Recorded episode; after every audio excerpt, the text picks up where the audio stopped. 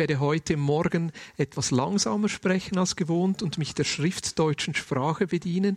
Wir haben ein Novum, nämlich, dass wir heute Morgen auf Farsi übersetzen. Und das freut mich extrem. Es ist ein bisschen herausfordernd, weil gleichzeitig diese, diese Woche noch die Übersetzungsanlage kaputt gegangen ist. Ähm, und deshalb kann es sein, dass es dann im Hintergrund ein bisschen tönt. Also alle, die die gerne Farsi-Übersetzung möchten. äh, genau. Aber ich freue mich extrem, dass wir Teil einer Gemeinde sein dürfen, einer Weggemeinschaft, wo einfach Menschen von verschiedenen Kulturen, verschiedenem Hintergrund einfach willkommen sind. Und wir so miteinander unterwegs sein dürfen. Ich möchte einsteigen mit einem Psalm, der mich jetzt die letzten Wochen beschäftigt hat und alle, die mich näher kennen, hatten schon mal mit diesem Psalm zu tun, weil in jedem Frühgebet und ja, letzte Woche waren Matthias und ich in Paris in einer Gemeinde, wo wir dienen durften, habe ich auch über diesen Psalm gepredigt. Und er berührt mich einfach. Es ist Psalm 16. Und ist eigentlich auch das Thema von heute Morgen, weil es hier um Gottes Gegenwart geht. Was hat die Auferstehung von Jesus mit Gottes Gegenwart zu tun oder noch viel mehr die Auferstehung von Jesus ist unser Eingangstor, Gott in unserem Leben und in unserem Alltag zu erleben. Und ich bin so ermutigt von dem, was du, Anina, uns weitergegeben hast, dass Jesus gekommen ist und das Reich Gottes nahe ist, weil das drückt eigentlich schon alles aus, was ich in der Predigt sagen möchte. Okay, ich wünsche euch einen schönen Sonntag. Psalm 16 ein Lehrpsalm Davids. Bewahre mich, Gott, denn bei dir finde ich Zuflucht. Ich sage zum Herrn, du bist mein Herr, nur bei dir finde ich mein ganzes Glück. Ich freue mich über alle, die zu Gottes heiligem Volk gehören. An ihnen zeigt sich Gottes Herrlichkeit. Die sich aber vor einem anderen Gott niederwerfen, bereiten sich selbst zahlreiche Schmerzen mit ihren Opfern, dem Blut, das sie ihrem Gott darbringen. Will ich nichts zu tun haben. Die Namen ihrer Götzen will ich nicht in den Mund nehmen. Mein Besitz und mein Erbe ist der Herr selbst. Ja, du teilst mir zu, was ich brauche.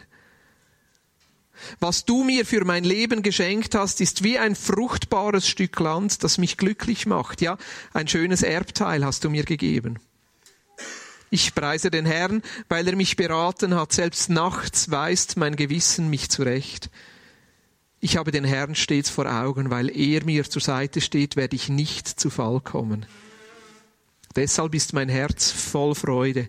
Und ich kann aus tiefster Seele jubeln, auch mein Körper ruht in Sicherheit. Meine Seele wirst du nicht dem Totenreich überlassen. Mich, deinen treuen Diener, wirst du vor dem Grab verschonen. Du zeigst mir den Weg zu leben. Dort, wo du bist, gibt es Freude in Fülle. Ungetrübtes Glück hält deine Hand ewig bereit. Und Jesus, wir sind heute Morgen hier und möchten genau das erleben, wie deine Gegenwart unser Leben füllt und alles gibt, was wir brauchen. Ich liebe diesen Psalm, weil er ausdrückt, wie wir in Gott, in Jesus und in seiner Gegenwart unser Glück finden können. Ich liebe es, wie es ausdrückt, wie ein Mensch sich einfach trotz allen Herausforderungen und Schwierigkeiten auf Gott verlässt und dort etwas findet, was man sonst in diesem Leben nicht finden kann.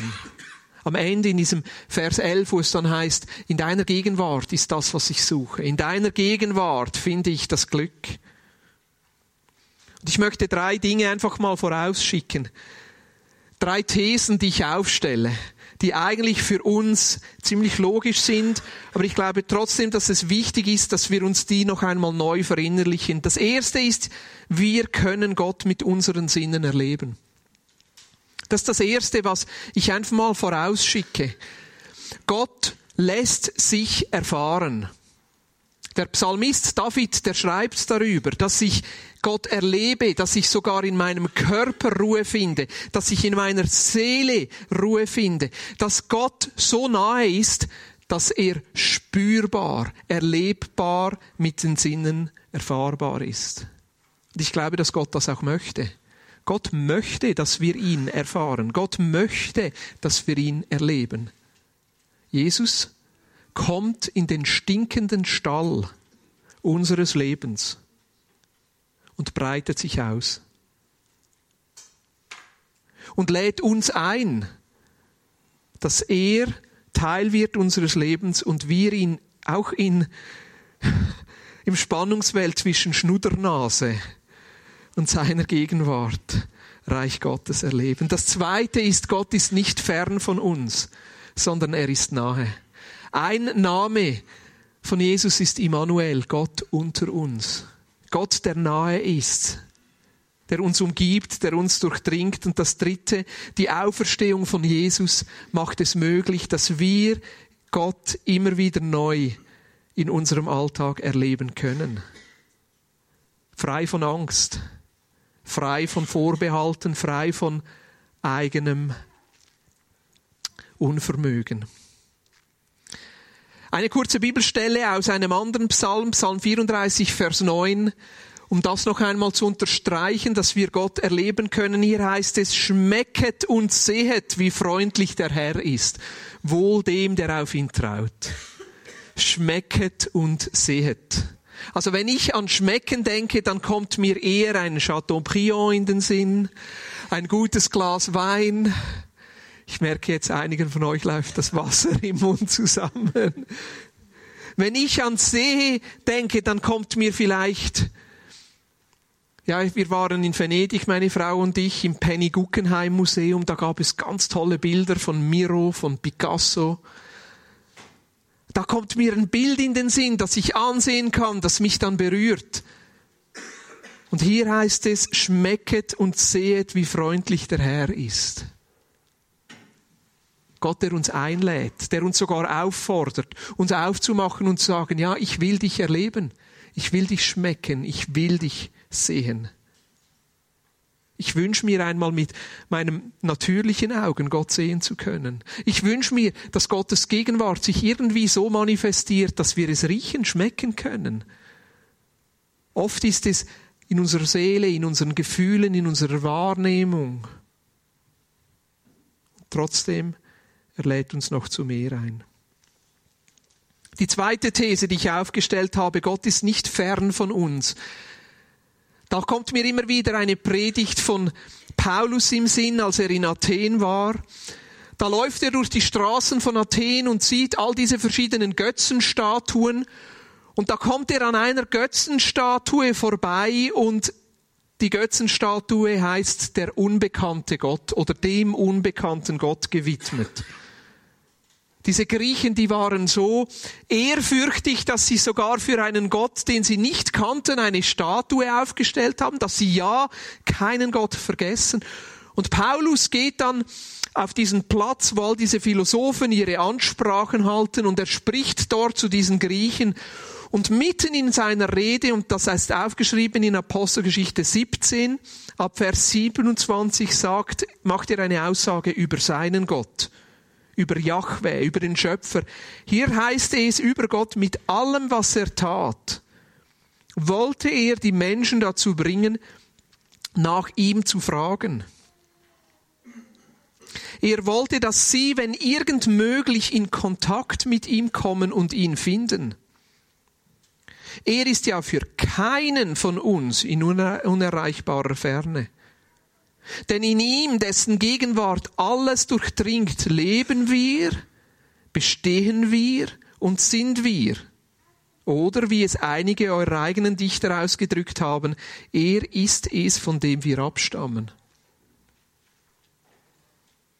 Vielleicht hat Paulus, als er diese Aussage gemacht hat, an Psalm 139 gedacht.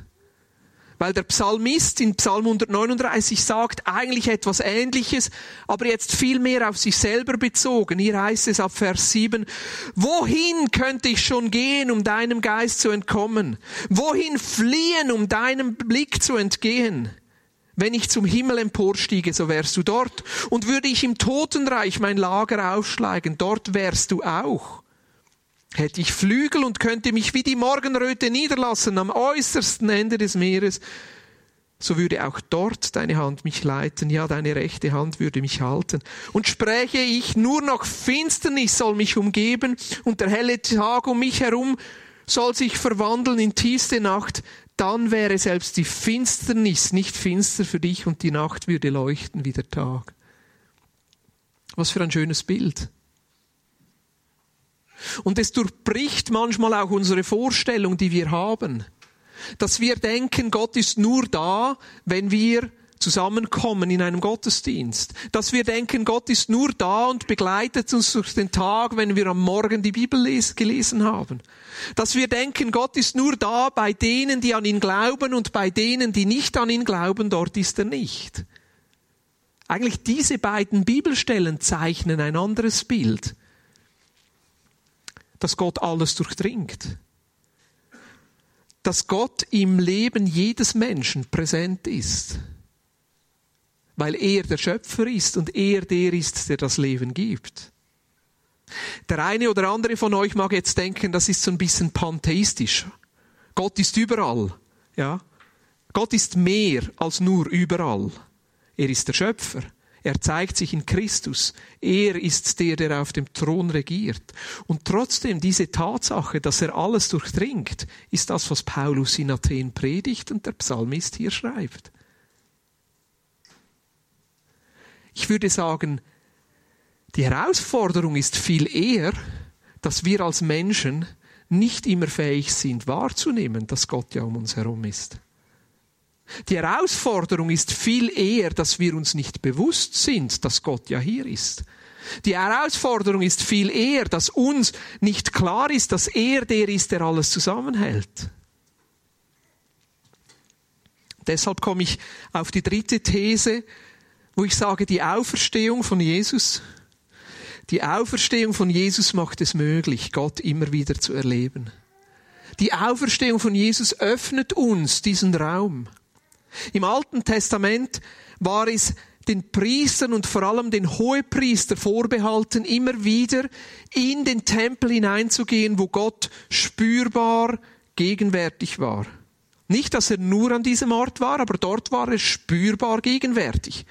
Das war die Aufgabe des Hohepriesters. Jetzt das Neue Testament spricht davon, dass Jesus unser Hohepriester ist und wir auch zu Priestern werden. Eine Stelle aus dem Hebräerbrief, Kapitel 4, Vers 14. Weil wir nun aber einen großen Hohepriester haben, der den ganzen Himmel bis zum Thron Gottes durchschritten hat, Jesus, den Sohn Gottes, wollen wir entschlossen an unserem Bekenntnis zu ihm festhalten. Jesus ist ja nicht ein Hohepriester, der uns in unserer Schwachheit nicht verstehen könnte. Vielmehr war er genau wie wir Versuchungen aller Art ausgesetzt, allerdings mit dem entscheidenden Unterschied, dass er ohne Sünde blieb.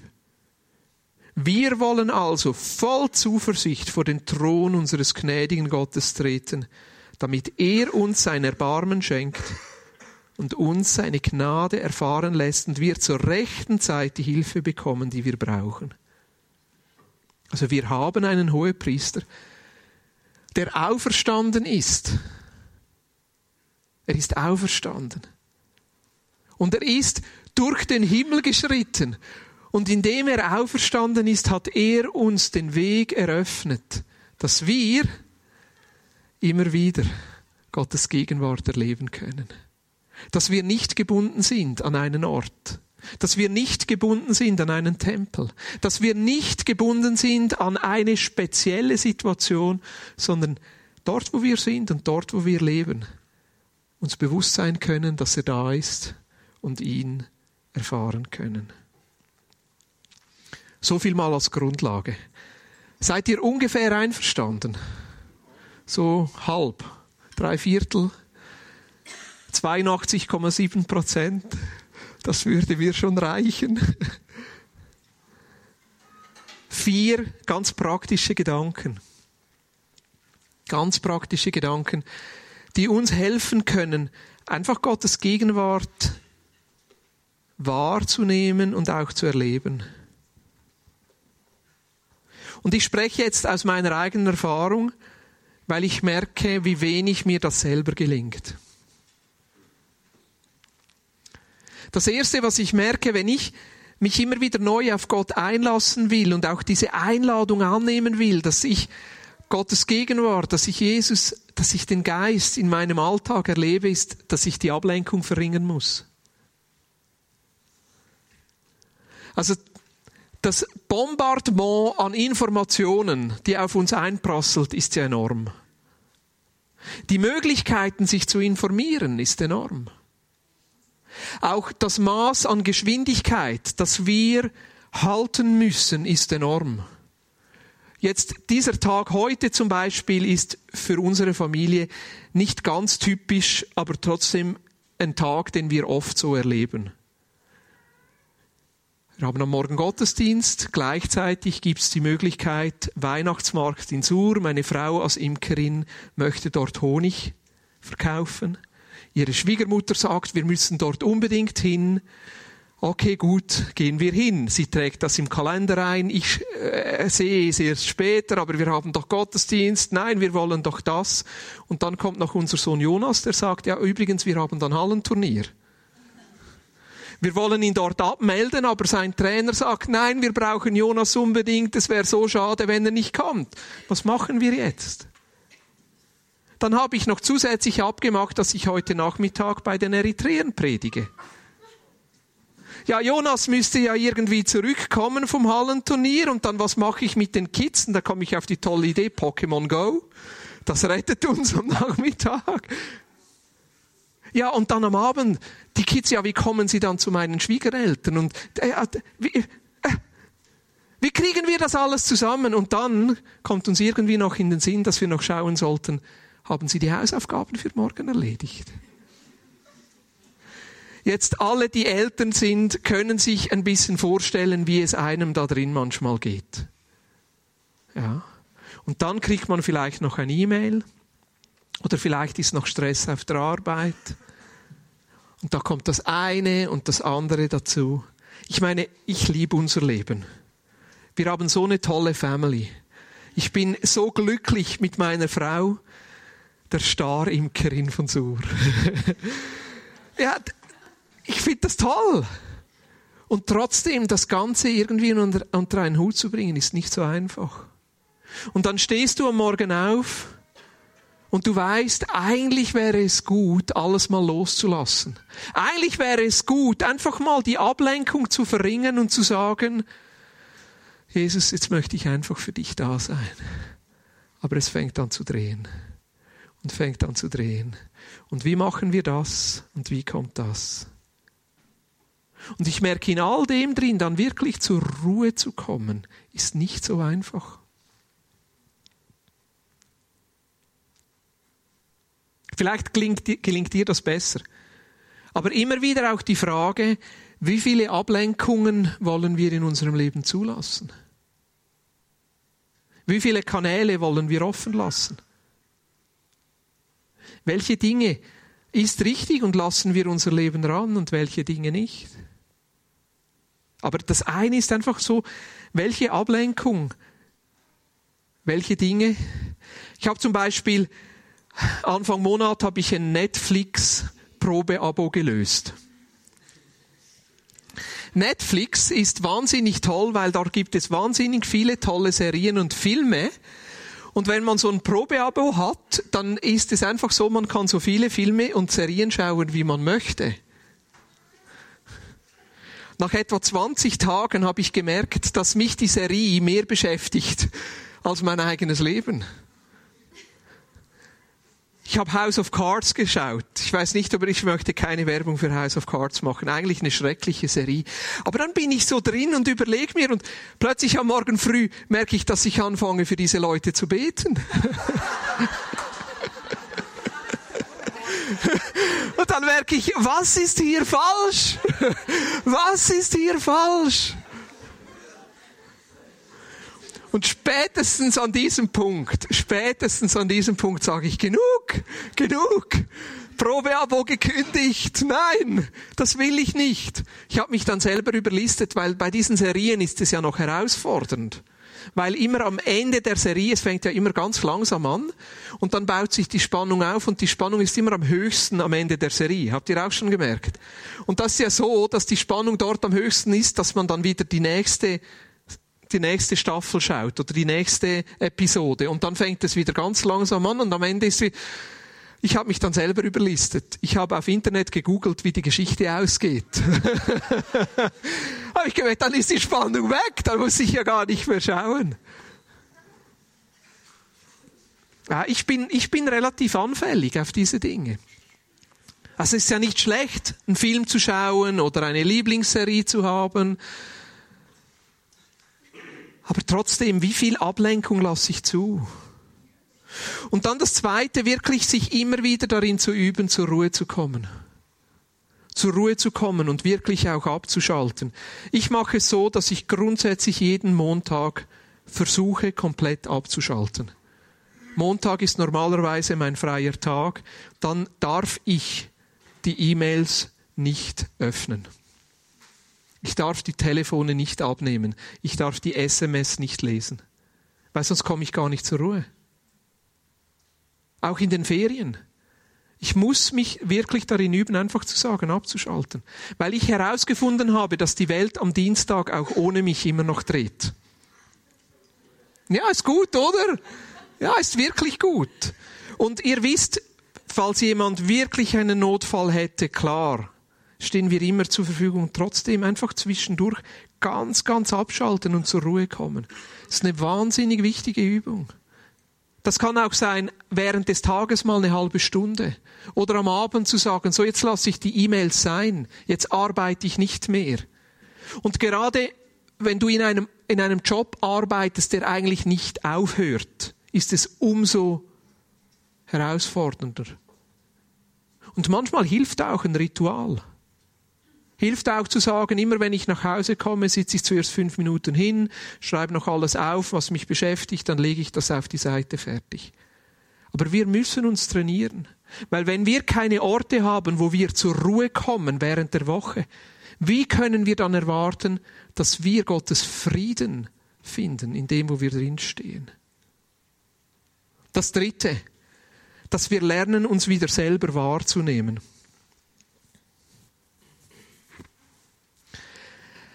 Manchmal erschrecke ich, wenn ich realisiere, dass ich mich selber nicht mehr spüre. Ich hatte mal eine Erfahrung, als ich von Afrika heimkam. Da hatte ich alle Symptome von Malaria äh, und hatte dann so Malaria in Reserve, Malaria-Tabletten in Reserve mit dabei. Ähm, und habe dann diese Malaria-Behandlung selber durchgezogen, bevor ich ins Flugzeug stieg. Ging dann am nächsten Tag aber schon ins Spital und habe alles getestet und so. Aber ich habe gemerkt, eigentlich diese Malaria-Mittel, die sind so krass, dass eigentlich die, die Therapie fast schlimmer war als das, was ich vorher Symptome hatte. Und die Malaria-Mittel haben meine Wahrnehmung so gestört, dass ich manchmal das Gefühl habe, mein Körper ist hier, aber eigentlich bin ich in Wirklichkeit hier. Ja, also die, dass der Ausdruck, ich stehe neben meinen Schuhen, hat eine ganz andere Bedeutung bekommen. Mittlerweile merke ich, dass es mir manchmal unter der Woche so geht. Dass ich das Gefühl habe, ich stehe neben den Schuhen. Dass ich das Gefühl habe, eigentlich schaue ich wie ein bisschen von außen auf mein Leben drauf und das funktioniert einfach nur noch.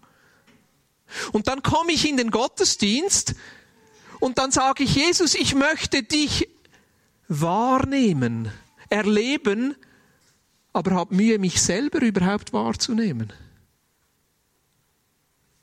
Und es könnte sein, dass diese beiden Dinge wirklich noch was miteinander zu tun haben. Dass wenn wir in dieser hektischen Welt die ganze Zeit immer dran sind und wenn wir dauernd irgendwo einfach nur funktionieren und uns selber gar nicht bewusst sind, was da in unserem Leben abläuft, dass wir auch die Fähigkeit verlieren, Gottes Gegenwart wahrzunehmen. Ich möchte euch einladen. Und merkt ihr, wie persönlich das für mich selber ist? Es ist auch ein bisschen Selbstreflexion und Verarbeitung hier vorne. Aber einfach zwischendurch mal hinzusitzen und einfach mal wahrzunehmen, was spüre ich überhaupt? Wie geht es mir? Was läuft da in meinem Leben ab? Bin ich zufrieden? Wie fühle ich mich? Erhöht unsere Fähigkeit, auch Gott wahrzunehmen in unserem Alltag. Und das vierte, ich glaube, es ist wichtig, dass wir lernen, uns immer wieder ganz aufs Heute einzulassen. Und das hat viel mit unserem Denken zu tun. Für mich ein großes Hindernis, Gott wahrzunehmen, ist, dass ich entweder in meiner Vergangenheit bin oder in meiner Zukunft. Aber der einzige Ort, wo ich Gott erleben kann, ist jetzt.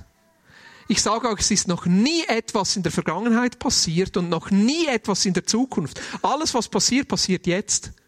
Oder? Alles andere ist entweder schon passiert oder wird erst in Zukunft passieren. Aber so viele meiner Gedanken sind eigentlich in der Vergangenheit oder in der Zukunft.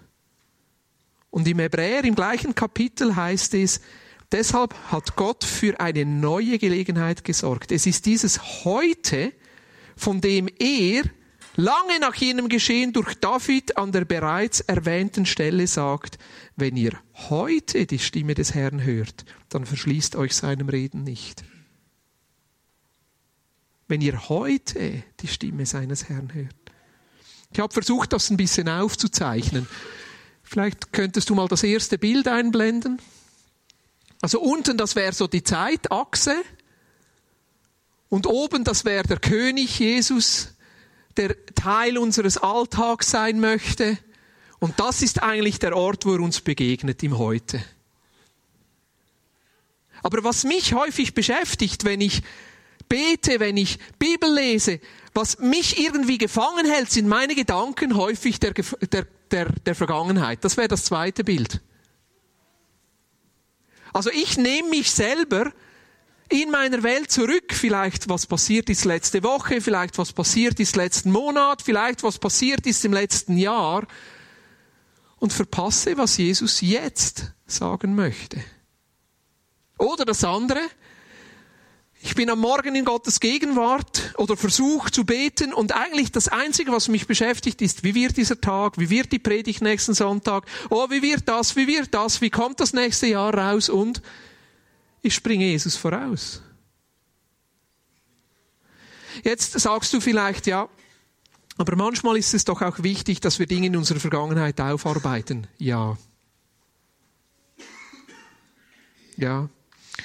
Aber ich wünsche mir für mich selber, dass es so ist wie auf dem nächsten Bild.